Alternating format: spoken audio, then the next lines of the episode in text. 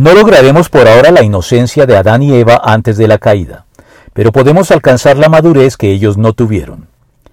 Decía el teólogo Paul Tillich que Adán y Eva fueron creados en un estado de inocencia soñadora, como niños que, a pesar de poseer antes de la caída la condición biológica de una pareja adulta y una creciente vocación y potencial para alcanzar la perfección humana, carecían sin embargo de madurez, algo que únicamente el tiempo y la experiencia podría brindarles. A partir de la caída, esa inocencia inicial se perdió, y desde entonces ningún adulto humano puede alegar inocencia, y los niños solo pueden alegarla por un tiempo en virtud de su inmadurez y nada más.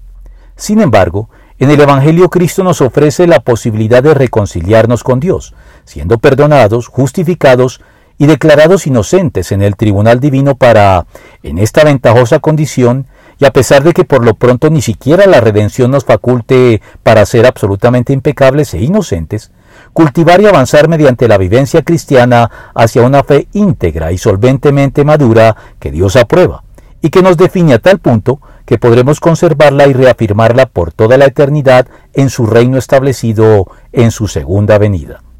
Razón de más para atender con prontitud la instrucción que nos dirige. Por eso, dejando a un lado las enseñanzas elementales acerca de Cristo, avancemos hacia la madurez, no volvamos a poner los fundamentos, tales como el arrepentimiento de las obras que conducen a la muerte, la fe en Dios, la instrucción sobre bautismos, la imposición de manos, la resurrección de los muertos y el juicio eterno. Así procederemos si Dios lo permite. Hebreos 6, del 1 al 3.